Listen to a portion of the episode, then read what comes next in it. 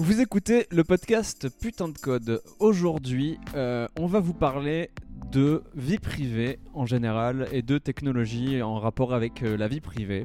On va commencer par euh, l'annonce de Google de virer les cookies tiers pour 2022. Donc on va faire une petite rétrospective de c'est quoi exactement un cookie, qu'est-ce que c'est qu'un cookie tiers et qu'est-ce que ça va changer pour demain.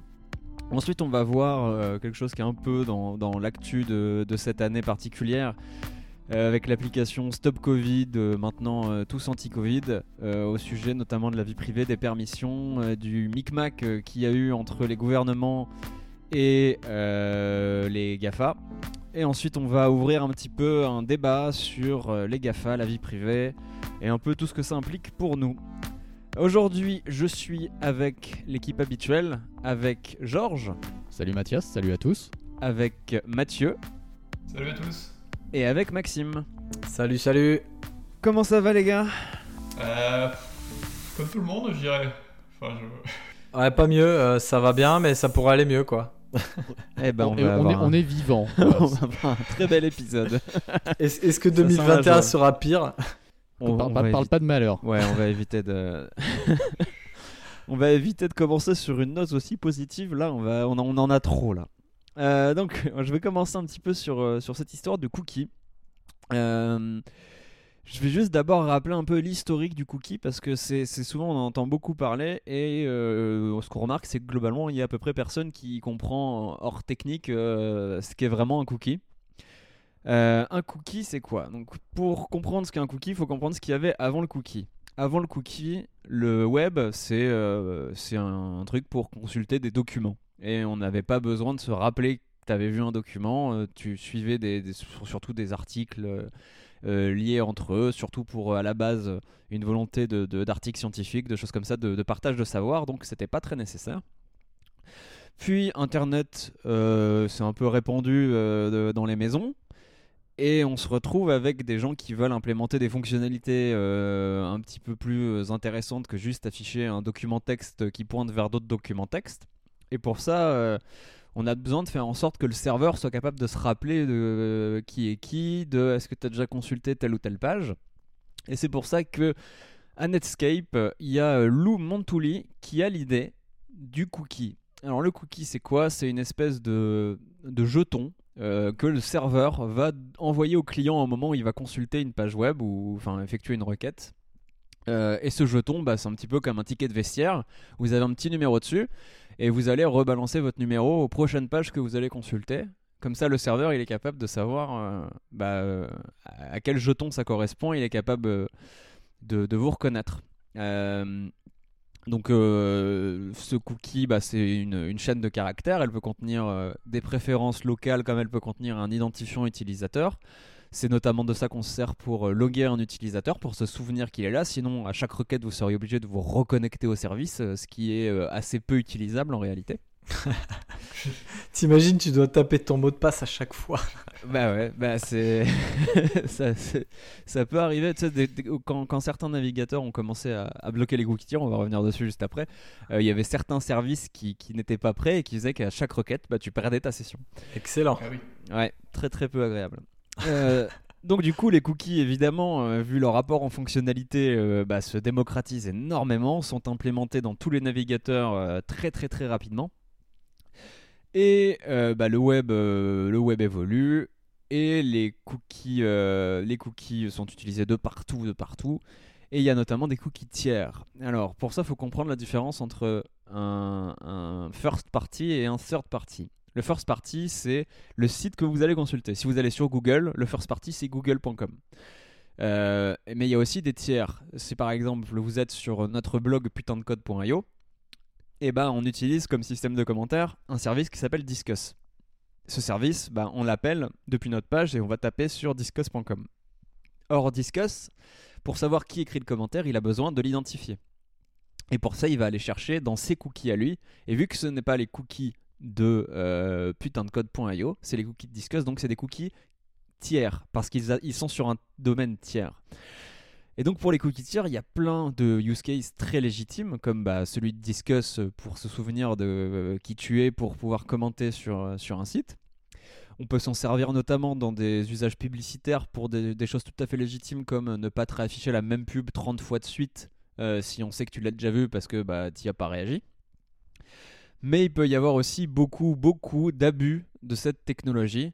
C'est notamment arrivé euh, quand Facebook, Twitter et, et ces autres gros réseaux sociaux se sont implantés sur tous les sites web avec leur bouton de partage. Euh, qui à l'époque, euh, là on en voit beaucoup moins hein, aujourd'hui des, des boutons de partage, mais à l'époque il y en avait sur vraiment toutes les pages euh, quasiment où il y avait des articles, des sites de presse, des blogs perso, des choses comme ça. C'était même cool de les avoir, les boutons de partage. Et en ouais. C'était lourd. C'était lourd, C'était mais, Web 2.0, quoi. mais d'autant plus que d'avoir ces petits boutons de partage, euh, ça apportait une fonctionnalité sympa au site qui bah, permettait aux utilisateurs de partager très facilement votre page. Mais d'un autre côté, ça permettait à Facebook et à Twitter, chez qui vous étiez en général logué, de remonter euh, bah, votre navigation et de la recouper avec votre profil. Ce qui, euh, alors qu'on la fonctionnalité qu'on demande, c'est simplement d'afficher un bouton de partage, semble déjà aller un petit peu trop loin dans la vie privée de l'utilisateur. L'utilisateur n'a jamais donné son consentement pour que euh, Facebook soit au courant de toute son historique de navigation. Euh, il en va de même pour Google qui, euh, bah, Google qui a Google Analytics depuis, euh, depuis des dizaines d'années. D'autres scripts de publicitaires notamment. Enfin, il y a énormément de boîtes aujourd'hui qui, à, grâce aux cookies tiers, sont capables d'identifier des utilisateurs partout. Et, en pose- vive, et en vive, du coup. Eh, Il y en a beaucoup qui en vivent, effectivement. Euh, Il y a quelques années, il y a des navigateurs qui ont commencé à se dire Eh, mais c'est un peu abusé. Euh, notamment euh, Safari et Firefox, qui ont mis en place ce qu'ils appellent de l'Intelligent Tracking Prevention, en français, de, l'empêchement de tracking intelligent.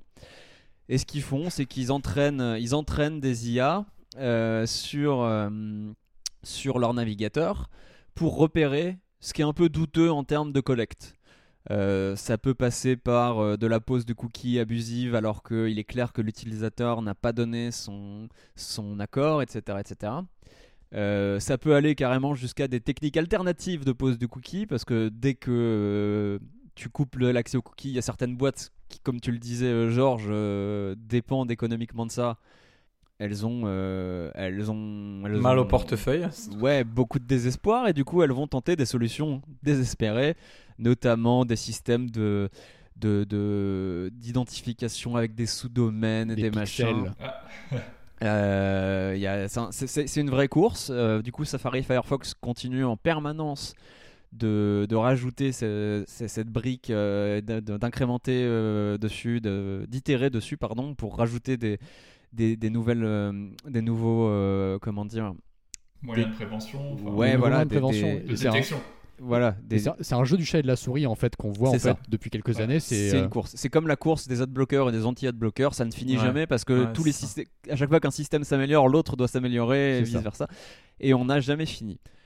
Mais euh, pour l'instant, les... on va dire que l'industrie de la pub s'accommodait euh, assez relativement du fait que seulement Safari, Firefox et quelques navigateurs très peu utilisés comme Brave fassent ça. Parce, Parce que, que le navigateur le plus utilisé du monde, Google Chrome, lui, s'en battait les steaks. principalement parce qu'il est fait par une boîte qui en dépend aussi. Voilà, une boîte. euh, la- la- Google, c'est quand même une, une boîte qui vend ouais, de la ma- pub. C'est même l'inverse du battage de steak, c'est-à-dire qu'ils en, ils en vivent carrément, Ah, quoi. bah, ils en vivent. Ouais, c'est bah, c'est une régie pub, hein, au final. euh. Voilà. Et c'est pour ça que ça a été assez surprenant d'entendre que Google Chrome euh, va vraisemblablement mettre fin au support des cookies tiers dans Google Chrome en 2022. Alors ça paraît très très surprenant, mais d'un autre côté, Google a tellement eu accès aux données des utilisateurs que globalement, pour entraîner une IA, tu as à peu près le modèle le plus grand de la planète et que ils sont, à mon avis, aujourd'hui parfaitement capables, sans utiliser de cookies, euh, de d'identifier parfaitement euh, un ciblage publicitaire euh, comme il faut quoi. C'est maintenant où on peut se mettre à flipper ou on attend un petit peu? Oh, je sais pas. Oh, mais, c'est- Il est trop tard pour flipper là, c'est le moment. fini, euh. Mais alors moi, du coup, ça pose quand même d'autres questions sur Google. C'est est-ce que ils vont, euh, est-ce qu'ils vont utiliser des modèles entraînés? Est-ce qu'ils vont faire du ciblage contextuel euh, pour leurs activités publicitaires J'entends? Euh, parce qu'ils ont aussi une très grosse, un, très gros système publicitaire qui s'appelle AdSense, qui, est installé sur pas mal de sites qui veulent monétiser et du coup ils, a- ils installent le script de Google qui va leur remplir de publicité et pour ça ils ont besoin de ciblage donc on, à voir comment ils vont, ils vont planifier ça. En plus de ça, ils vont pas au devant d'une euh, nouvelle attaque pour abus de, me- abus de position dominante. C'est très très très possible. Euh, mais surtout la question c'est est-ce qu'ils vont pas utiliser dans leur navigateur Chrome le- la spécificité d'avoir l'utilisateur logué en permanence? Parce que c'est là le côté très hypocrite je trouve de ce move de Google c'est que quand tu fais supprimer tous mes cookies dans Google il va garder un seul cookie et c'est celui de ton login Chrome. Si tu es logué dans Chrome, il va toujours te le garder. Donc est-ce que la suppression des cookies va valoir pour ça? Ou est-ce que ou est-ce qu'ils vont s'imposer euh, est-ce qu'ils vont s'imposer eux-mêmes cette limitation? Ou est-ce qu'ils vont dire ah non quand même euh, L'utilisateur, il On va pas se tirer le login. voilà. Donc, donc cette situation-là, elle est un petit peu, euh, elle est un petit peu euh, à la fois positive parce que bah, moins de tracking tiers, euh, c'est- toujours mieux, même si, euh, même si bah, des boîtes comme Google s'en gavent, il y a quand même des acteurs qui sont, je dirais, beaucoup plus dangereux, qui vont avoir beaucoup moins de scrupules à revendre de la donnée parce qu'ils sont moins surveillés que ces, que ces géants. C'est bien qu'ils aient plus la possibilité de le faire, je pense, d'autant que même avec euh, la RGPD et les différentes lois de cookie consent, de choses comme ça qu'on a aujourd'hui, ce qu'on remarque, c'est que euh, vous allez sur un site de presse, on vous demande d'accepter les cookies. Si vous allez dans la liste des partenaires euh, auxquels vous donnez droit, je vous mets au défi de me, de me dire que vous connaissez plus de 4 ou 5 acteurs maximum de cette liste. Parce qu'en général, il y en a, il y en a euh, 600, 700 qui vont être là. Vous allez donner votre autorisation sans savoir ce qu'ils en font, sans Généralement, savoir si, ce que la boîte est. généralement, Ah, mais, si vous bossez euh, dans la tech, vous reconnaissez et puis c'est tout quoi. Vas-y, Georges, pardon. Généralement, si vous bossez dans la tech, vous en reconnaissez deux ou trois, dont il y a, il y a genre Criteo, et puis le reste, c'est des trucs dont vous avez jamais entendu parler de votre vie.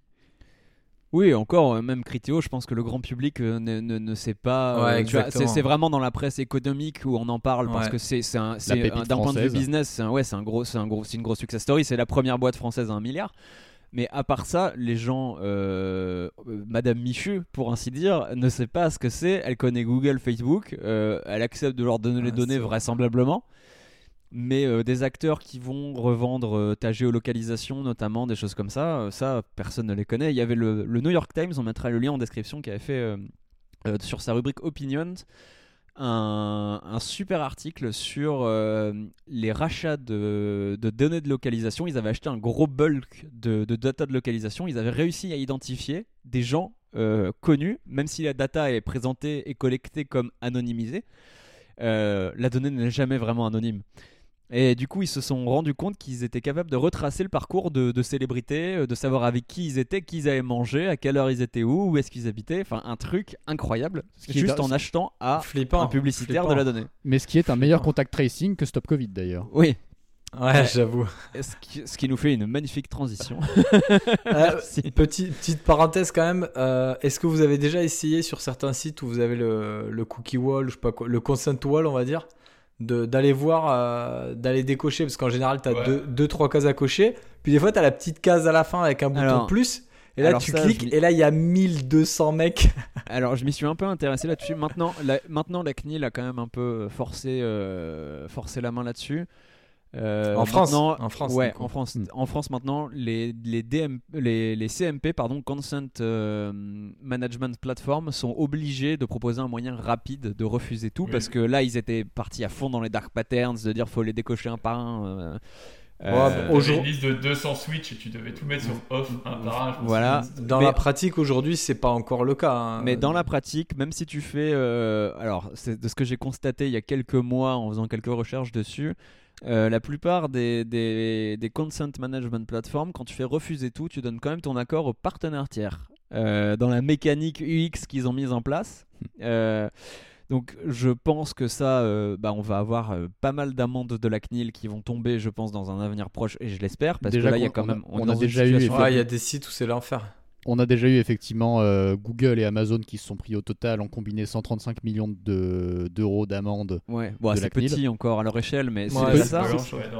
un bon début. Ça, ça reste une grosse amende quoi arrive. Et, et en vrai, je pense que malheureusement, euh, la voie légale va s'avérer encore une fois être insuffisante.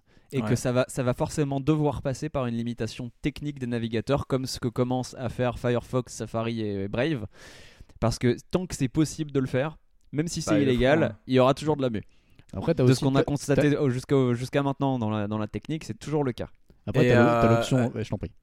Autre petit point, il y avait un truc qui, me, qui moi, me, me débecte sur Internet, c'est que quand tu fais refuser très souvent sur des sites, eh ben, ils pourraient mettre un cookie comme quoi tu as refusé. Eh Ben, du coup, ils mettent rien. Du coup, dès que tu vas une fois sur le site, tu es obligé de faire refuser. Et ça, euh, Alors des ça fois, pour le coup, il me semble que la loi, la loi t'autorise à poser un cookie pour dire que tu as refusé, parce que normalement ton, Bah, logique, ton consentement, qu'il soit en acceptation ou en refus, doit durer euh, un certain nombre de, Ouais. de mois. Ouais, mais c'est ça. Mais du coup, ça, vraiment, il y a des sites quand tu navigues euh, et, qui- et que tu as envie de tout refuser, mais c'est c'est une plaie au quotidien, quoi. C'est Ouais. Tu perds la moitié de tes journées à faire ça, quoi. Ouais, et puis un, un autre souci qu'on a, c'est effectivement que bah, ces lois sont écrites par des gens qui euh, techniquement ne sont clairement pas au point dessus. Quand on Mais parle même, de même durée pas de techniquement, en termes d'usage, Bah, ils sont mais- pas bons non plus. J'aimerais on quand même parle dire qu'ils font de durée leur cons- mieux. Quand on parle de durée de conservation maximum d'un cookie, euh, ça n'a aucune importance pour un géant du numérique qui va juste se faire une table de correspondance entre les différents ID que tu as eu sur une longue période. Et, et en réalité, euh, bah, on, voit, on voit clairement qu'on a un, un- un gros problème, je pense, euh, d'un point de vue euh, légal, euh, que ce soit au niveau de l'Europe ou de la France. On a, on a des gens qui sont clairement pas compétents pour écrire ces lois-là. Et notamment. euh, Pour l'application, le- voilà, notamment Cédric ouais. O, qui est, je crois, le nouveau secrétaire d'État au numérique. hein. En tout cas, il l'a été. Ouais. Voilà, enfin, Il il a rempla- été au moment des, des faits qu'on va décrire. Mm. Avec il la-. Je sais pas, Je- si- je je sais sais pas s'il l'est Je encore. sais pas. Je Donc, pense qu'il euh, l'est, mais il c'est vraiment, c'est vraiment, le, c'est vraiment le podcast de la, de la précision, euh, euh, des infos au top. En gros, Stop Covid ou Tous Anti-Covid, c'est l'application qu'a sorti euh, le gouvernement français pour faire du contact tracing, pour s'inspirer un peu des, des pays asiatiques qui étaient prêts euh, quand la pandémie est arrivée, enfin plus ou moins prêts on va dire, euh, qui avaient, euh, on va dire, appliqué les, les recommandations suite au, au SARS, euh, au Au SARS, SARS. de, de, de 2000 de 2002. hein. Ouais, puis en plus, en, en termes de suivi, en 2003. Voilà, donc en gros, ils ont, 2003. euh, ces, ces pays, euh, notamment Singapour, qui a été, je crois, très proficient là-dedans, ont mis en place des systèmes de tracing euh, assez euh, invasifs d'un point de vue vie privée, mais qui, euh, qui leur ont permis de, couper les chaînes de contamination dans certains cas assez tôt et bah, d'éviter des contaminations inutiles. Et donc, bah, la, la France, qui a voulu être un peu, un peu souveraine dans sa gestion de la crise, a voulu développer son application en refusant l'aide de Apple et de Google qui, pour une fois, se sont mis d'accord. Ce qui est quand même historique. Oui, ce qui, est, ce qui n'arrive pas souvent. Et, et qui euh, en arrive à un petit problème. C'est que cette application, elle a beaucoup fait parler parce que l'Obs a révélé il y a quelques mois qu'elle coûtait quand même entre 200 et 300 000 euros par mois d'hébergement et de maintenance, ce qui fait quand même un peu chéros pour une application qui, à l'époque où ces chiffres ont été révélés, avait euh, globalement identifié 14 cas de contact tracing. Pour il avoir avait envoyé trois notifications push. Ce qui, oui, voilà, ce qui ne représente pas énormément euh, de, de trafic, hein, finalement. Surtout, surtout, pour, un- surtout pour un truc qui honnêtement doit pouvoir tourner sur un qui me suffit OVH à 14 euros par, par mois. voilà. Et pourquoi, pourquoi est-ce que euh, à euh, au moment, on va dire, euh, où ces chiffres on va, hallucinants ont été annoncés, pourquoi on en était à un, un nombre de détections de cas très faible? Ça, c'est Mathieu qui va nous expliquer euh, pourquoi ça n'a pas fonctionné et pourquoi ça ne peut pas fonctionner. Alors, en théorie, ça pourrait fonctionner. En fait, la, théorie derrière, euh, derrière Stop Covid, tout anti-Covid, euh, est euh, assez bonne. Elle, garantit que l'utilisateur il est anonymisé d'un bout à l'autre. Et pour ça, en fait, il n'y a pas de géoloc, par exemple, contrairement, contrairement aux implémentations officielles de Google et Apple. Et, euh, c'est de la donnée vraiment anonymisée, euh, qui n'est pas rattachée à une personne en particulier, mais à un groupe de personnes. C'est-à-dire, euh, tout est anonymisé. Si par exemple, on fait une soirée à 10-15 personnes, et qu'il y a une personne qui est infectée dans le lot, ça va juste envoyer aux 10-15 personnes une notif pour dire voilà, il y a eu une infection, tout le monde est cas contact et tout le monde est potentiellement porteur. Là où les solutions de Google et Apple bah, c'est un, identifiant unique qui est renouvelé très régulièrement, mais qui est quand même rattaché à une personne en particulier. Donc, en théorie, c'est génial. En pratique, c'est horrible. Parce que euh, on est obligé de composer en fait avec les API qui sont fournis par Apple et Google pour Android et iOS. Et, euh, ces API, par défaut, euh, donc not- notamment l'API Bluetooth, c'est des choses qui sont extrêmement restreintes pour économiser de la batterie. Donc ça fait sens. hein. Et, et aussi parce que ce- c'est des, des permissions du coup qui ont, pu être mises en place, pas comme sur le web où, bah, on l'a vu avec les cookies, euh, c'est très difficile de, de, de- de faire évoluer le web sans le casser. Là, les, les- les systèmes mobiles, eux, sont- se sont permis de, casser les trucs pour rajouter les permissions au moment où c'est devenu nécessaire et pour, pour, pour préserver en partie euh, la, la vie privée des utilisateurs aussi. Parce que le Bluetooth, par exemple, ça peut être très très vite euh, exploité Abusé, à des ouais. fins Ouais, euh, complètement. Abusives. bien sûr. En plus du fait que ça bouffe la batterie à une vitesse effarante. Et- et- oui, exactement. Ouais, sauf Et, le, euh, le BLE. Le BLE, la- normalement, non. Alors en fait, le BLE, le- la façon dont c'est utilisé. Alors, c'est quoi- les- c'est quoi, c'est quoi le BLE Alors le BLE, c'est le Bluetooth Low Energy. Euh, c'est ce qui est utilisé par l'application du coup Tous Anti-Covid. Et c'est ce qui vous permet au final de scanner euh, donc des périphériques Bluetooth euh, disponibles à proximité. Donc les téléphones utilisent ça pour scanner d'autres téléphones. Donc euh, il est à la fois émetteur et récepteur. Euh, mais en fait, tout comme vous n'allez pas scanner H24 pour trouver un casque audio ou une enceinte audio, euh, bah, vous n'avez pas besoin de scanner H24 pour trouver d'autres téléphones. Ce qui fait que bah, c'est pour ça qu'il y a des, des sécurités niveau système pour dire bah, au bout d'un moment, ça, ça tourne en tâche de fond. On arrête, on coupe, ça bouffe de la batterie pour rien. euh, le mec, il n'a pas l'application au premier plan, ça sert à rien. Euh, du coup, il se repose là-dessus. Donc, c'est coupé quand c'est en tâche de fond. Donc, déjà, ça, c'est le vrai premier gros problème. Euh, c'est que si vous allez en soirée avec des amis, que vous avez l'application tous anti-Covid, mais que genre vous l'avez mis en tâche de fond, vous avez démarré le truc, mais ça tourne derrière, ou à un moment vous allez vite fait sur Instagram, regardez ces nouveaux trucs, et que vous remettez pas l'appli en, du coup euh, en foreground, donc euh, au premier plan, ben, l'application va juste s'arrêter de fonctionner. Donc, en gros, si je comprends bien, pour que Stop Covid fonctionne dans le cas d'une soirée, il faut que tout le monde ait son téléphone pas en lock screen, avec toujours l'application Tous Anti-Covid allumée, donc garder, rappuyer toutes les 10 secondes sur l'écran pour le garder allumé, pour s'assurer que les, les devices euh, émettent entre eux? Non, tu peux la laisser au premier plan et, euh, et verrouiller ton téléphone à partir du moment où l'appli reste au premier plan. Du coup, il faut quand même penser à garder toujours cette appli au premier plan avant de verrouiller Ouais. son téléphone. Ce qui, Par contre- ce qui on peut admettre, n'est pas très pratique. C'est pas un usage réel. Ouais. Non, clairement.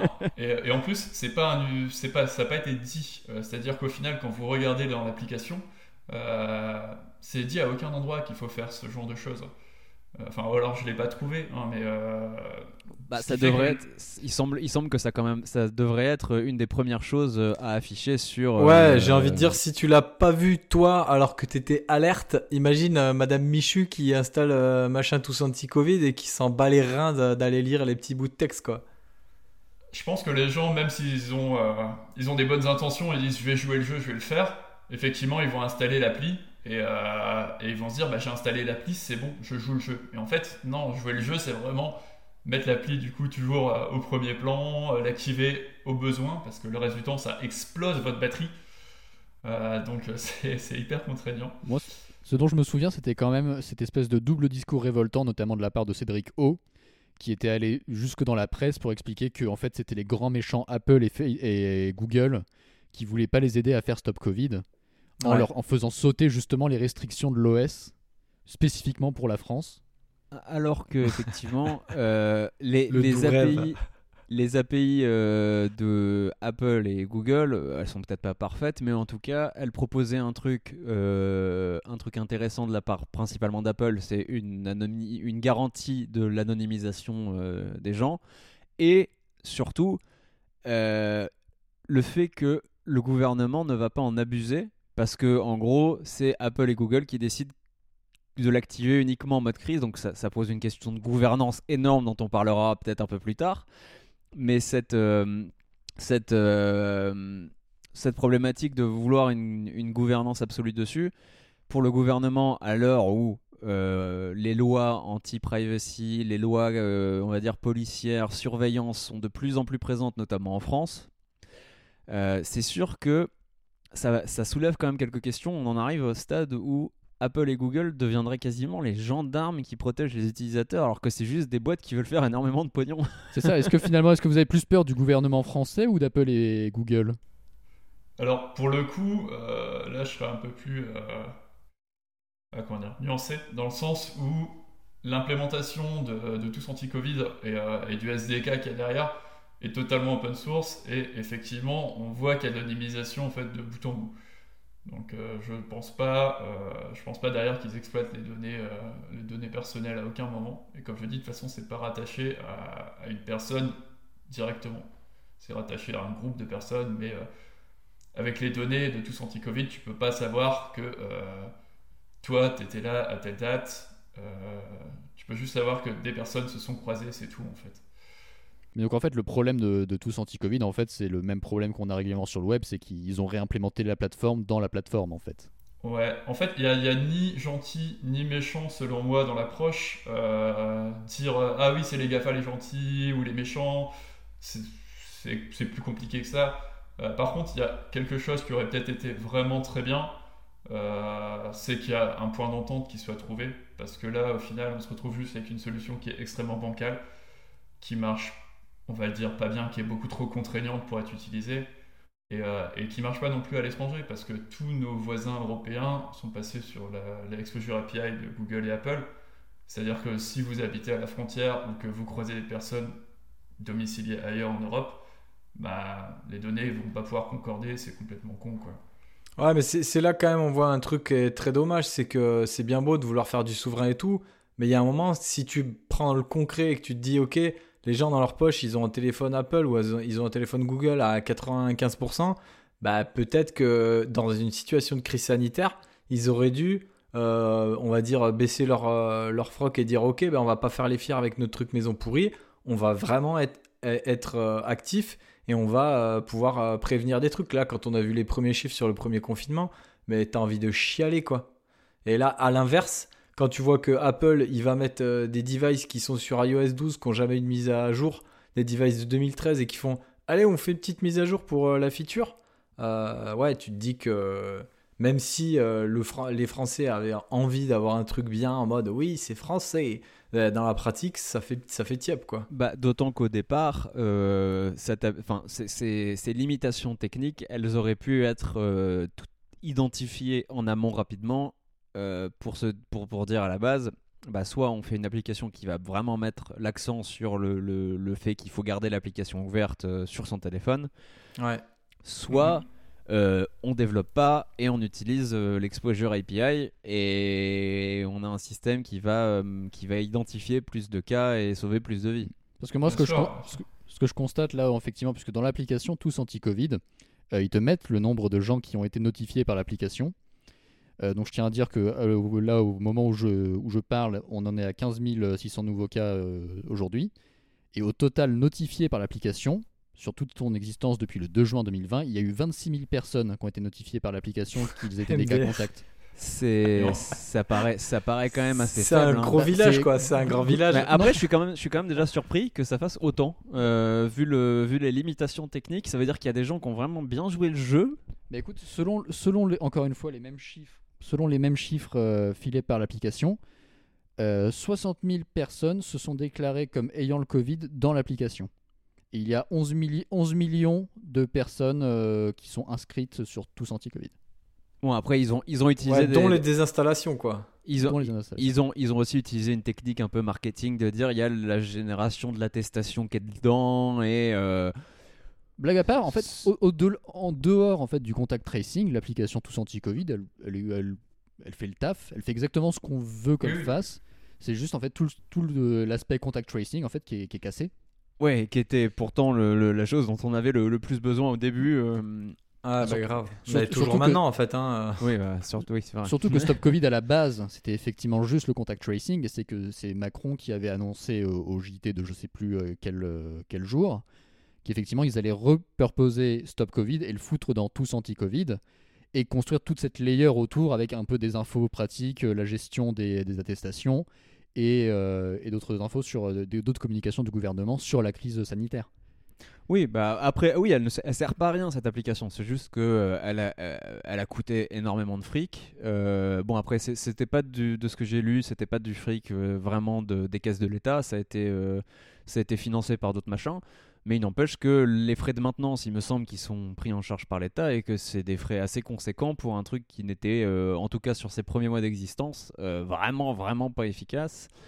Et euh, bah voilà, c'est. Après, euh, si je peux ajouter quand même deux trois petits trucs. Tout à l'heure, on parlait d'hébergement. Bon, ok, 200-300 000 par mois, c'est vraiment énorme. Par contre, Oui. ça doit, ça doit, ça doit quand même être hébergé. Du coup, euh, en fait, il y, a y des hébergeurs qui ont, euh, enfin, qui respectent des réglementations supplémentaires pour les données de santé. Donc ça, déjà, c'est des hébergeurs qui coûtent beaucoup plus cher. Donc je pense que derrière, ils sont, ils sont là-dessus. Ils sont chez Outscale, qui est un hébergeur français spécialisé. Déjà, ça coûte plus cher qu'un Ils hébergeur étaient classique. pas hostés chez Microsoft au départ Non, non, non, justement, euh, Ouais, bah, la logique voudrait que. non, en fait, ils ont des autres projets. euh, ils ont des autres projets effectivement sur Azure, donc pareil sur la branche Azure qui gère tout ce qui est données de santé. Mais cette application-là, non. Et, euh, et les gens ont un peu mélangé tout ça. Mais non, non, ils sont pas chez Microsoft. Le seul truc qu'ils faisaient, c'est qu'ils utilisaient un captcha Google à un moment dans l'appli qu'ils ont fini par dégager. Euh, Oui, c'était un peu contradictoire. Ouais, ils ont joué la carte de la souveraineté au maximum, euh, quitte à ce que ça n'ait aucun sens. Mais euh, Mais est-ce que la souveraineté, c'est une- un vrai truc en fait qu'il faut défendre aujourd'hui? En fait, là, en temps normal, je dirais que oui, c'est bien d'encourager aussi euh, des alternatives, euh, enfin avoir, avoir des, des entreprises tech en France euh, performantes, ce- serait bien. Par contre, là, clairement, il y avait la question d'urgence. Euh, faut, faut réfléchir plus que, que se dire ah oui, euh, c'est une appli euh, entièrement française, euh, entièrement conçue et réfléchie en France. Voilà, il aurait peut-être fallu être un peu plus souple là-dessus. Bah, ça, contexte. ça- ça nous amène à, à notre grande question. Euh, c'est celle des, GAFA et de leur, euh, de leur pleine puissance aujourd'hui, parce qu'on voit quand, quand euh, des entreprises sont capables de, lancer des, bras de fer entiers avec des pays, euh, notamment sur, ces problématiques-là, on se rend compte que on, leur a, on a laissé ces boîtes avoir un pouvoir immense. D'un côté, il peut arriver que ces entreprises, dans les gouvernements, on va dire, autoritaires, policiers, voire les dictatures, peuvent aider euh, par moment à, se placer un peu en, garde-fou. Dans d'autres États, ils peuvent créer un contre-pouvoir qui est un peu trop fort peut-être euh, par rapport, euh, par rapport aux lois. Déjà qu'ils ont une conception assez... assez libérale de la, de la loi fiscale, ça, s'étend à, plein- à- plein, à- plein d'autres choses. Et la question, c'est un peu de se demander comment, aujourd'hui, euh, prenons l'exemple de l'Europe, on peut lancer des concurrents sérieux aux GAFA qui vont assurer la vie privée des gens, qui vont assurer des, on va dire, des libertés fondamentales garanties par les lois des pays européens, qui vont, qui vont s'extraire du, du Cloud Act notamment, euh, qui dit que dès que vous êtes hébergé euh, par une boîte américaine, bah, les US peuvent aller chercher à peu près tout ce qu'ils veulent dessus. Comment est-ce qu'on arrive à créer des, on va dire des, concurrents sérieux alors qu'on part de zéro et qu'ils ont eu euh, 10, 15, 20, 25 ans de collecte abusive de données? C'est un peu la même problématique que de dire aujourd'hui à des pays en voie de développement, bah, vous n'allez pas polluer, même si nous, on a basé toute notre croissance économique sur l'industrialisation et la pollution. Voilà, c'est c'est un peu comment, comment est-ce qu'on peut créer des boîtes euh, qui vont arriver à un niveau de service équivalent à celui d'Amazon, de Google, de Facebook, sans se gaver de données pour, euh, pour arriver à un niveau de qualité euh, similaire. C'est c'est d'ailleurs assez pertinent cette période de Noël où effectivement énormément de gens dépendent d'Amazon pour leurs cadeaux de Noël et que donc Ouais. des, des initiatives en France commencent à se faire à base de, à base de hashtag Noël sans Amazon et beaucoup de gens qui finalement en fait euh, pointent un peu la, la caducité d'une telle, d'une telle opération tout simplement parce que en fait il n'y a pas vraiment d'alternative valable Sûr à Amazon niveau qualité de service. au- Aujourd'hui, aujourd'hui, Amazon a réussi à mettre en place des services de, de logistique qui sont pas emmerdants sur les retours. Leur qualité de service au global en tant que consommateur, euh, si tu fermes les yeux sur tout ce qu'il y a derrière, évidemment, euh, elle est inégalée en France. Euh, Ouais, mais ça, tu vois, c'est ça, c'est en fait le peut-être le gouvernement ou l'Europe aurait pu dire, euh, bah tiens, euh, il y a un truc qui marche là-bas. chez nous, c'est pas aussi bien. Est-ce qu'on ferait pas une initiative européenne, une espèce de marketplace, on va dire désintéressé du profit, qui est peut-être financé par l'Europe ou je sais pas quoi, et que en fait tout le monde puisse mettre son flux de produits, bah, qui est une espèce d'interface un très transparente, quoi. Ou alors Oui, même, que ce soit même- un même des privé boîtes ou- privées, mais qui soient, qui soient aidées, euh, qui soient aidées par l'État. hein. Ouais, parce que ouais, ouais, Je pense que tu fais un truc avec l'argent euh, européen qui est désintéressé du profit, ça s'appelle un gouffre Afrique et ça plaît pas, ça, ça plaît à personne. Mais, mais d- Ça déjà, s'appelait pas l'Europe. Ça s'appelle. Quant mais- en fait, ça s'appelle littéralement Quant et, euh, et tu peux le voir, ça ne donne rien. bah, déjà, ouais, non, mais après, c'est là, quand je parle, c'est imaginons qu'ils arrivent à faire un truc qui marche, ce serait la seule solution. Bah, c'est que. déjà tout Ouais. bêtement nos, nos boîtes euh, quand on voit en fait le- le- la, différence euh, d'investissement qu'il peut y avoir c'est que globalement tu viens avec euh, euh, trois slides aux US et tu peux lever une montagne de fric qui va te permettre de, rien gagner pendant 15-20 ans sur ta boîte et de, de, ju- de- juste de saturer le marché de te laisser le temps de ça pour ensuite gagner du fric. On le voit beaucoup beaucoup moins en Europe ça. En Europe on a beaucoup plus une, culture du on te donne un peu de fric pour commencer mais il faut que tu en fasses vite Beaucoup moins, tu veux dire pas du tout en fait, parce que. des oui, boîtes- c'est bah, plus, c'est plus dur quand même. C'est c'est Ouais. plus dur, mais ça se fait un peu quand même. Tu vois, les VC. euh, Ça, ça on, a commence. des gros, on a des gros fonds quand même en Europe. Ça- Ça commence, On mais a quand tu vois, quand tu Europe, vois ils sont le, financés tous par Xavier Niel. quand tu vois le fric, euh, le fric euh, qui, est, qui est foutu dans, dans, dans Tesla, dans Uber, dans, dans, toutes Ah oui, ces, dans clairement. toutes ces boîtes qui sont là juste pour euh, commencer à, à prendre énormément de parts sans, en, en se laissant la marge de pas faire d'argent, euh, bah c'est sûr que tu peux pas lutter quand, quand t'as quelqu'un à côté qui a de l'argent infini. Uber, ils perdent du fric depuis le début. Netflix, ils perdent du fric depuis le début, mais on continue de foutre du pognon dedans juste pour qu'ils arrivent à saturer le marché. Et, simple, en- sachant qu'en plus, avec euh, l'omniprésence de Amazon dans euh, l'hébergement web, chaque fois que vous payez votre abonnement Netflix, vous payez en fait une partie, euh, vous payez, Ouais, vous ouais, payez c'est- Amazon. D'autant que ça, c'est pour ça que ça rend la tâche très difficile au gouvernement. C'est que si euh, demain le gouvernement français va voir Amazon et dit euh, tu vas payer tes impôts ici, il va dire bah tiens on va te dégager tous tes clients, tous tes clients AWS, on fait tomber, on fait tomber la moitié d'internet. Et c'est quand ces boîtes, ces boîtes ont tellement de pouvoir aujourd'hui vis- vis-à-vis de l'utilisation qu'en font les citoyens. euh, sans Google, si demain on coupe Google, Amazon, euh, Apple et Facebook en Bah, Il y a plus d'internet, mon gars. C'est Là, fini. globalement on est tous Alors, dans la merde. Je dirais qu'il y a encore plus simple pour paralyser le pays. Tu coupes Microsoft en France. Ah oui, bah tout T'as toute l'administration qui tombe par terre, c'est problème réglé pour toujours. C'est, c'est, c'est- on, a, on, a, on a laissé aussi euh, ça arriver, c'est que euh, on n'a pas, euh, on, a- on, on n'a pas euh, foutu peut-être assez d'argent dans, la, dans l'innovation euh, dans nos pays. hein, Bah, on, a, finalement. on a laissé, on a laissé Microsoft, par exemple, se, se faire une énorme place dans l'esprit des gens en les laissant juste investir les, les classes, euh, les classes d'école.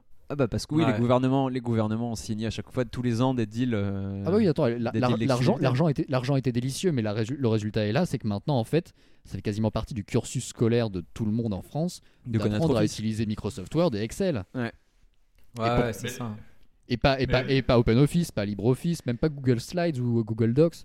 C'est vraiment spécifiquement sur Microsoft Word que tout le monde bosse. Mais du coup, pour. Tu vois, je pense que lancer, une marque comme euh, Apple ou Microsoft, euh, hors produit software d'un point de vue hardware, ça on serait assez capable de le faire. Mais je pense plus à une dimension de service et notamment bah, pour être sur le sujet central de ce podcast sur la, vie privée, comment est-ce qu'on arrive à créer un service, par exemple un moteur de recherche de la, de la qualité indéniable de celle de Google aujourd'hui sans euh, en partant de zéro? Donc sans faire Quant. Voilà. Bah, déjà, voilà, tu, tu vas pas du tout faire comme Quant, je pense. Donc, tu vas pas chercher euh, des index chez Bing euh, qui sont périmés depuis euh, plusieurs mois. Euh, Ouais, non, mais c'est, en gros, ça nécessiterait un, un amas de fric euh, énorme pour euh, mettre des bons ingénieurs motivés. Euh, je pense que ça partirait par là, en fait. Parce que Ça Google, part- faudrait, faudrait partir par de la tech. Faudrait pas partir par des mecs qui disent oui, on veut faire ça et il faut qu'ils restent dans leur fauteuil et qui font embaucher par des gars euh, des devs et qu'on leur dit oui, mais tu vas nous faire euh, un index, c'est quoi le plus rapide pour euh, te mettre des résultats vite là Genre demain, il y a une levée là. euh? Non, non, il faut mettre des cerveaux dans une salle et que les mecs, ils- les mecs ils se mettent euh, petit à petit à faire, à, à faire un Mais- moteur mais de recherche. Même avec ça, je pense qu'il faut, il faut un pognon dingue parce que quand tu regardes oui, ce, que ça, oui, ce oui. que ça, ce que ça représente en termes de data center, Google, Facebook et Amazon, juste pour assurer, même, même sans parler de leur service d'hébergement et tout ça, Ah, juste bah ouais. pour assurer une qualité de service, euh, la, la quantité de serveurs dont ils ont besoin est pharaonique. Ouais, mais, Mais, déjà, même avant ça, il faut déjà avoir tout ce qui est algorithmie, euh, intelligence pour déjà se dire, ok, avant qu'on déploie sur des serveurs, est-ce qu'on a un truc qui tournera et qui va se caler, quoi? Après, il y a- on, on voit, on voit quand même que c'est possible, notamment avec euh, cette année l'arrivée de, de TikTok euh, en social, enfin ou l'année Ouais, dernière, je sais c'est pareil aussi, c'est une politique investisseur qui a cramé énormément de cash Oui, en c'est- pub. c'est cramé énormément de fric, mais au final, ils arrivent à se faire une place euh, en partant de plus ou moins zéro, euh, qui font qu'aujourd'hui, ils doivent, ils doivent quasiment euh, arriver sur les plates-bandes de- d'Instagram. On pourrait Ouais. être capable de faire ça, mais il faut du pognon. Bah, pour qu'Instagram incorpore un TikTok, finisse par incorporer un onglet à la TikTok direct dans son appli, en plein milieu de l'appli, tu peux pas le rater. euh, je pense que TikTok devait les déranger plus qu'un peu, quoi. Oh, c'est pas, tant le- l'onglet TikTok qui, euh, qui est le plus gênant sur Instagram, c'est le fait qu'ils aient, euh, ils aient remplacé littéralement le, là où il y avait la recherche, ils ont remplacé ça par l'icône shopping. Pour essayer de Ouais, non, mais ça, n'en parlons même pas. Il y, aurait- tellement pas si redire. euh, je sais pas si c'est- vous vous c'est- rappelez quand, Instagram euh, is the new Facebook, de toute façon. hein. Je sais pas si vous vous rappelez quand Instagram a commencé à avoir des pubs directement dans le feed utilisateur, la qualité des pubs qu'il y avait, euh, c'était les bas-fonds d'internet le truc. Ouais, Nat.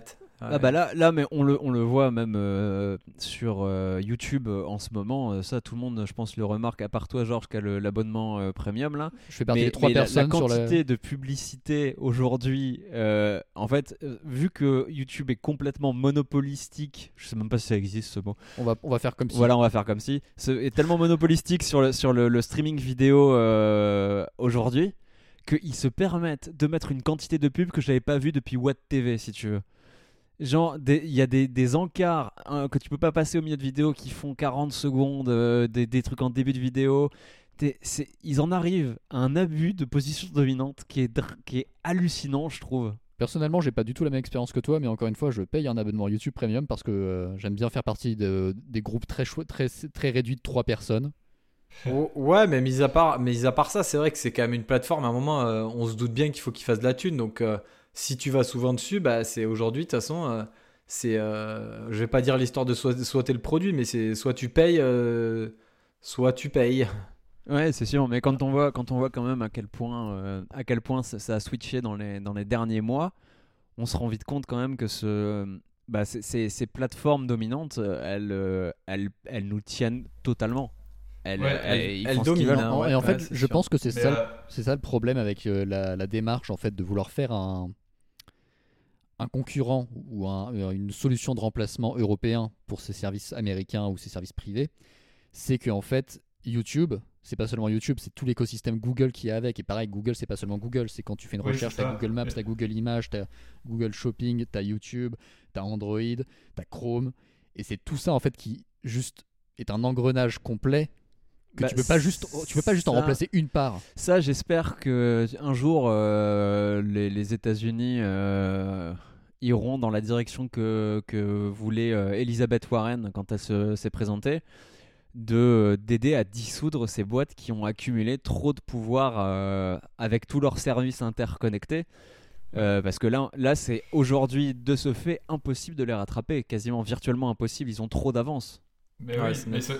C'est aussi pour ça que s'il y a un gros acteur européen qui venait à, à créer, à se créer, même si euh, le moteur de recherche marche du tonnerre, les gens derrière ils vont dire ah oui mais t'es sympa, moi chez Google j'ai les téléphones, euh, j'ai Chrome, euh, enfin tout est Bah, connecté. chez, l'écosystème, quoi. Chez. Apple il va dire j'ai les AirPods, j'ai les machins, j'ai les trucs, et, euh, et toi t'es sympa mais ton truc il se branche à rien. Il se branche à aucun de mes produits Amazon, il se branche à aucun de mes produits Apple ou Google. Et, euh, Donc il faudrait, coup, il pers- faudrait une forme de synergie, quoi. Mais, mais, mais qui respecte la vie privée des utilisateurs, ce qui est le gros défaut des, des écosystèmes à l'heure actuelle. Non, mais ce qu'il faut, la seule solution qu'on aurait en fait euh, vraiment aujourd'hui, c'est euh, d'avoir euh, des systèmes basés sur des protocoles où il y a une histoire de protocole, je sais pas moi, la messagerie pour qu'il y ait plus, t'arrêtes d'avoir euh, 12 000 apps de messages, Insta, DM, Telegram, euh, voilà, ce Ça s'appelle le Mais- RCS. Mais des standards, quoi. Voilà, non mais exactement, des des standards. des protocoles, donc des protocoles standards, et que en fait il y ait plein de choses qui arrivent à marcher là-dessus. Comme moi, tu vois, il y a un truc que je, qui me fera pour l'instant jamais de la vie, je passe sur autre chose que du, du- un, un écosystème Apple avec genre un PC, un téléphone et des écouteurs, c'est que bah, quand je suis à côté de l'un sur l'autre, euh, je switch en 2-2 et j'ai pas à réfléchir. Aujourd'hui, il y a rien qui peut offrir la même expérience. Ouais, T'as rien. Et si t'as pas des protocoles qui permettent toutes ces petites choses qui au quotidien euh, bah, font que tu te rends même pas compte que la technologie elle est là, et il y a un peu que Apple qui, je trouve, euh, fait vraiment ça à fond aujourd'hui, et encore que ça marche pas tout le temps à 100%. hein. Mais justement, ils le font Euh, pour eux. Ils le font pour eux. Ouais, Il n'y a pas, y a ouais, pas- y a. Ils le font dans, dans une logique de de domination. d'environnement fermé, Bah, en de fait. prison dorée, la prison, la fameuse prison C'est Mais, ça, dorée. mais ouais. on- par contre, on peut se dire qu'à l'échelle d'une boîte, tant que ça reste à l'intérieur de la boîte, ils peuvent faire évoluer ces protocoles pour devenir de plus en plus pertinents pour l'utilisateur. Si jamais c'est des protocoles ouverts, là, ça devient immensément plus compliqué de faire évoluer ces protocoles Évidemment. quand tu veux Bah oui, mettre des nouvelles très lent. euh, Et t'as la- et t'as tout, le- seul, on, tout seul, on va plus loin. euh, Tu et regardes le ensemble, web. on va plus lentement. tu regardes juste le web qui est, je dirais, potentiellement le, le, le, le, le- le standard le plus, euh, le plus important aujourd'hui euh, dans, dans, dans la vie des gens, euh, par impact direct, je dirais. Euh, c'est c'est un- c'est un calvaire à faire évoluer. Bah, le problème du web, c'est le, c'est qu'à un moment, on n'a jamais voulu faire du breaking change et on a du legacy depuis euh, le site de Space Jam, quoi. Et puis même, Donc, même, euh, avec, même avec des standards, tu as des navigateurs qui n'en font qu'à leur tête et qui vont Oui, faire du oui, bah, forcing. qui- toujours. Oui, oui. Et, et c'est Ah. c'est très difficile en Et fait. pire hein. que ça, en fait, c'est qu'il n'y a pas d'incentive économique à ce jour qui te pousse à vraiment faire quelque chose d'ouvert. C'est-à-dire que pour Bah, n'importe ouais. quelle boîte qui a les capacités techniques de créer un protocole qui aide certains services ou certains outils à communiquer entre eux, ils vont évidemment préférer faire ça pour que ça fonctionne pour leurs outils, entre leurs outils, sur leurs outils, parce qu'ils savent très bien qu'en faisant ça, il y a beaucoup plus de chances de vendre plus de leurs produits à eux.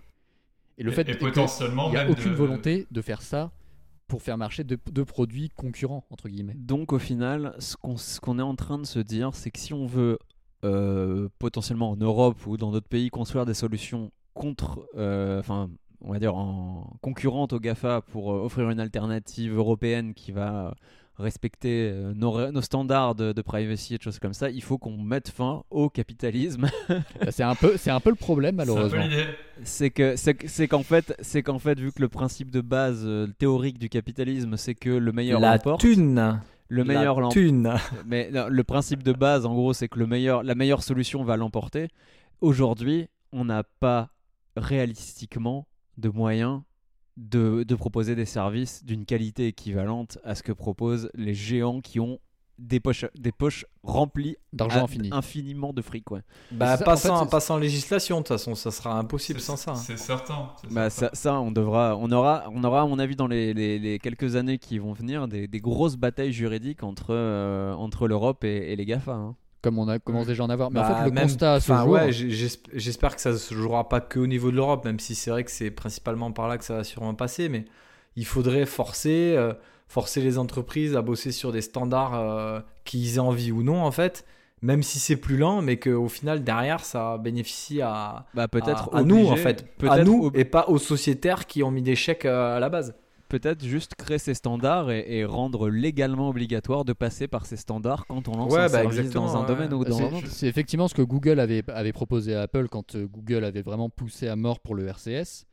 Et Apple avait refusé de- d'utiliser le RCS pour iMessage pour une raison très simple c'est que iMessage est une solution techniquement supérieure. Oui, parce que euh, RCS n'est pas chiffré de bout en bout. Je crois qu'il peut Ouais. l'être maintenant, mais que effectivement ça faisait pas partie du truc. Et encore une fois, il n'y avait pas d'incentive économique à Apple De le faire. pour, pour le faire, puisque encore une fois, ils ont aucune volonté que les gens puissent s'envoyer des messages de qualité entre un iPhone et un Android. Ça ne leur apporte pas un copec. Oui, mais, euh, mais même plus loin que le software, ça, ils ont de plus en plus tendance aussi à faire ça sur le hardware. Et euh, tu prends par exemple, euh, bon, là ils se mettent tous à faire des, des- des processeurs ARM, beaucoup des GAFA, enfin quasiment tous, hein, ils l'ont tous annoncé, Google l'a annoncé, euh, Apple l'a déjà sorti, Amazon le fait sur les serveurs. Donc ils sont en train de, enfin ils ont déjà sorti des serveurs avec des processeurs ARM maison. Et en fait, tant que la promesse initiale qui est euh, oui, euh, globalement les programmes vont fonctionner sur tous les puces ARM, ça marchera, est respectée, ça va, mais qui nous dit que demain, euh, les gars vont pas dire nous en fait on fait de l'ARM custom, et genre les programmes ils marchent que sur des processeurs Apple, que sur des processeurs Amazon, que sur des processeurs Microsoft, j'en sais rien, tu vois. Là, en fait, ils peuvent totalement choisir de tuer un marché qui est ouvert actuellement euh, juste pour leur, euh, pour truc perso. Supposons demain Amazon, leur instance EC2, t'as des softwares qui tournent que sur les instances EC2, tu fais quoi? Bah, t'es niqué, tu prends du EC2, tu lâches ton chèque EC2. La, réalité, c'est que c'est déjà plus ou moins le cas avec effectivement toute la suite d'outils qu'Amazon utilise sur Web Services qui sont absolument incompatibles avec euh, les outils ah oui, oui, Google, par exemple. Bah, t'as très vite, c'est normal pour eux, euh, d'un côté, euh, je veux dire, dans un, dans un système économique tel que celui qu'on a, de, de, forcer les gens au lock-in et de dire bah, je, vais, je vais rajouter des dépendances que je peux pas enlever de, ce, de tel ou tel provider. Comme ça, l'utilisateur, il va rester parce qu'il a une feature cool dont il a besoin et il va pas pouvoir s'en libérer. Littéralement, en fait, chacun, de ces services est un appât, est un appât pour te faire rester plus longtemps et plus profond dans l'écosystème. Le problème, c'est qu'effectivement, si l'appât est suffisamment appétissant, t'as pas vraiment de volonté ni de besoin de le refuser. Bah, de toute façon, encore une fois, hein, tant que les gens euh, feront pas, tant que nous, nous en fait, quand je dis nous, c'est pas juste nous les trois pélos ou les nous les devs, ou c'est tant que les utilisateurs, donc le, peuple en fait, dira bah non, faut les gars, euh, vous avez trop de pouvoir, ça ça va pas. Donc euh, là, je remets toute la gouvernance de, du monde entier sur une balance et puis vous voyez de quel côté ça, ça balance. Mais en fait, tant qu'il n'y aura pas tous les gens qui, qui diront ça ne nous va pas, on va changer les lois et vous allez vous y plier parce que vous êtes bien gentil avec votre thune, mais euh, nous on n'en a pas autant que vous. Bah, parce que tout tourne autour de la thune. Ouais, et puis on n'aura aucun changement derrière. les, lois, les lois, tu as juste à regarder de toute façon ce qui se passe d'un point de vue fiscal. C'est que tu peux essayer de mettre en place une politique fiscale mondiale, histoire qu'il n'y ait pas d'abus. Il y aura toujours un pays qui va venir euh, dire Bah, moi, euh, tu, tu, me mets un bureau avec 2000 personnes qui travaillent et je te fais ton, je te fais ton, ton, ton, paradis fiscal, il n'y a pas de problème. Ouais, mais déjà, tant que tu auras des gros acteurs, des gros pays qui se mettent à respecter des choses, ça envoie au moins un signal mondial sur, euh, bah voilà, le bon comportement, c'est ça. Et là, on en est loin, on en est, le bon ah, comportement, c'est qui a le qui a le portefeuille le plus profond. ça, euh, va finir avec la, CNIL qui va qui va menacer Apple et Apple qui va menacer la CNIL en disant je rachète la France si je veux quoi. Mais je vais même je, vais même euh, je vais même euh, aller aller carrément dans le sens opposé. Il y a ces boîtes là vont vont dire hein, si jamais on les force à à utiliser des protocoles standards et à, à limiter le, le lock-in par exemple en potentiellement rendant illégal le lock-in si, si on part carrément loin euh, ces entreprises vont dire bah mais maintenant que j'ai on génère moins de thunes, on a moins de capacité d'innovation et on progresse moins technologiquement et on fait moins évoluer le monde dans une direction machin. Ça, ça on en est sur un C'est double tranchant, c'est sûr. On est, on est sur un truc sans fin. Mais c'est un, un, truc d'ailleurs qui se constate déjà sur euh, avec la RGPD dont on parlait tout à l'heure. C'est que certains sites américains, s'ils détectent que tu viens d'Europe, en fait, ils te disent simplement écoutez les gars, euh, casse-toi, on, peut, pas, on, peut pas vous présenter le service sans les cookies parce qu'on en dépend trop, on a besoin du pognon.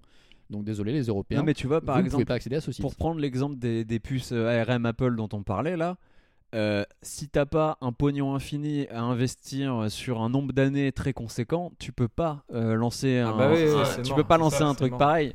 Mais en fait c'est ça le constat, c'est que le truc qui va en fait tuer les Gafa, c'est les Gafa eux-mêmes. Ils vont tous s'entretuer les uns les autres, tous devenir de plus en plus gros mais de plus en plus fragmentés bah, je pense que légalement, à un moment, de toute façon, ils seront. Le, le, gouvernement, euh, euh, les gouvernements. J'ai déjà entendu des trucs, Mathias. Euh, je crois qu'il y a déjà un débat aux États-Unis de de dissoudre Instagram de Facebook et WhatsApp même. Ouais. Bah, Et puis Google, Google a pris un peu les devants là-dessus quand ils ont sorti Alphabet. dans les faits, ça marche pareil qu'avant. Bah, c'est l'inverse. C'est Alphabet, c'est le super méga groupe. Mais, mais, du coup, ça leur a permis de sortir des trucs de Google ça leur a permis de sortir légalement des trucs de Google pour éviter des procès antitrust et des procès d'abus de, de, position dominante. Et, euh, et, en vrai, euh, bah, c'est des astuces légales. C'est comme, comme, ça qu'on oublie, par exemple, que euh, on a tous installé Pokémon Go à l'époque, en oubliant complètement qu'on était en train d'utiliser genre un truc entièrement développé par Google. Ouais. C'est entièrement développé par Google Pokémon Go. ouais, on se rend, on se rend vraiment pas compte euh, de d'à quel point euh, d'à quel point tous ces, tous ces, services euh, On en dépend. Ouais, je pense. en Après, c'est pareil, c'est nos générations. Peut-être que les générations futures, elles vont développer des choses euh, parce que nous, on est déjà des vieux cons pour, aux yeux de certains. Pour Et dans, dans 10-15 ans, les générations seront beaucoup plus au fait. Et tu vois, le fait que papa et maman tra- les traquent avec leur téléphone petit, ces gens-là qui aujourd'hui ont peut-être 8-10 ans, bah, quand ils auront 20-30 ans, ils, seront, ils auront développé des, des réflexes bien différents des nôtres, de pas du tout calculer la privacy, mais au contraire d'être peut-être plutôt psychopathe. Je dis, je- j'émets totalement des hypothèses.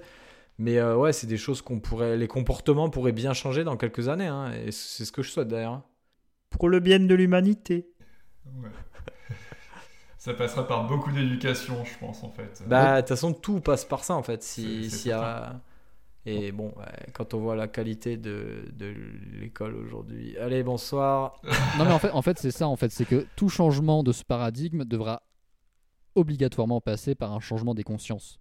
Bah, et même par un changement de, de notre euh, potentiellement de notre mode de vie parce que en Ouais. réalité la, la dépendance aujourd'hui euh, qu'on a à, à- à tous ces services à tous ces, ces gadgets ces, ces appareils ces ordis euh, elle est, elle est, on peut, on sait rien faire. On sait plus lire, enfin on sait plus lire une carte on sait plus euh, on sait plus je sais pas se repérer on, enfin on a besoin de ces, Même, ces- même sans ça par exemple, il même y pour a- communiquer. c'est à l'époque quand on donnait rendez-vous à quelqu'un, c'était t'es là ou t'es là à cette heure-ci ou sinon t'es pas là quoi. Et maintenant avec un téléphone, c'est quand on a tous un téléphone dans la poche, c'est oh je vais avoir 5, 10, Bah ouais, 15 mais minutes quand de tu prends, retard. tu prends nos, nos grands-parents, euh, nos grands-parents, ils avaient leur répertoire téléphonique euh, en tête. Ils connaissaient des numéros par cœur. Nous, Et à on Noël, est incapables aujourd'hui. On en connaît deux, trois max. Mais Moi, je connais le mien, celui de ma femme, je connais même pas. Ah, tu vois, c'est que euh, a, on a tellement déporté de. Je, et je pense que c'est pas une mauvaise chose en vrai. On a tellement déporté de notre euh, conscience dans ces machines pour automatiser des tâches chiantes ou pour, euh, pour se libérer la tête pour autre chose Ouais. que, que aujourd'hui, euh, si on n'a Ouais, pas. c'est le euh, piège, hein, c'est le piège. C'est le, toujours le côté double tranchant d'un truc, c'est... Ouais. Mais je Bon. pense que seul le temps, de toute façon, nous apportera une solution. euh, Bah, pour, du coup, euh, la solution, c'est peut-être qu'on on rachète les GAFAM. Voilà. On, Avec, on- avec, quel on argent aligne, on aligne eh, les on, sous. fait, on fait un Kiss Kiss Bank Bank euh, ou un truc français là et euh, on fait un On- crowdfunding. Racheter le monde.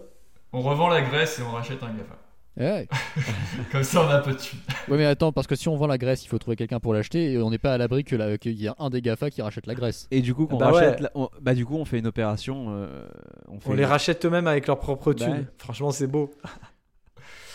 Allez, bon, bah, c'était le mot de la fin. Bah, je, je pense qu'on n'en est pas loin là. hein. Euh, de toute façon, on n'est pas économiste, euh, on n'est pas, euh, on n'est pas spécialiste de ça. C'était plus un, un débat d'ouverture, donc on va pas non plus. euh, On va pas conclure là-dessus quoi. Oui, hein, Ce qui, est- on- ce qui est intéressant, c'est que tout le monde, tous les gens qui écoutent ce podcast, du coup, se posent des questions. Voilà. Oui, par rapport à leur consommation. Voilà. Bah, c'était. C'était sympa de faire ce podcast, ça faisait longtemps, euh, dans cette année un petit peu compliquée pour tout le monde. Euh, Et ben, on espère que vous allez tous passer de bonnes fêtes. Faites très attention, très- parce que les chiffres sont pas dingos en ce moment. Prenez bien soin de vous. Euh, on espère que la situation va revenir à la normale, qu'on pourra réorganiser des meet-up, des choses comme ça, et, et se revoir prochainement. Euh, en, en étant honnête, euh, pas avant la rentrée 2021, je pense. hein. La, normalité à peu près normale. On espère, on espère. Mais euh, voilà, en, en tout cas, ça nous, ça nous manque bien de, de faire tous ces, ces petits événements régulièrement.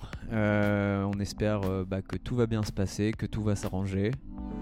Et, et on vous dit à la prochaine pour un prochain épisode. Et je vous dis du coup, bah, merci euh, à vous trois, merci à Georges, à Mathieu et à Maxime pour cet épisode.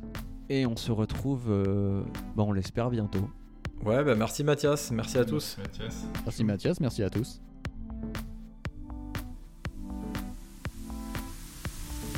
Du coup, on coupe là? Allez.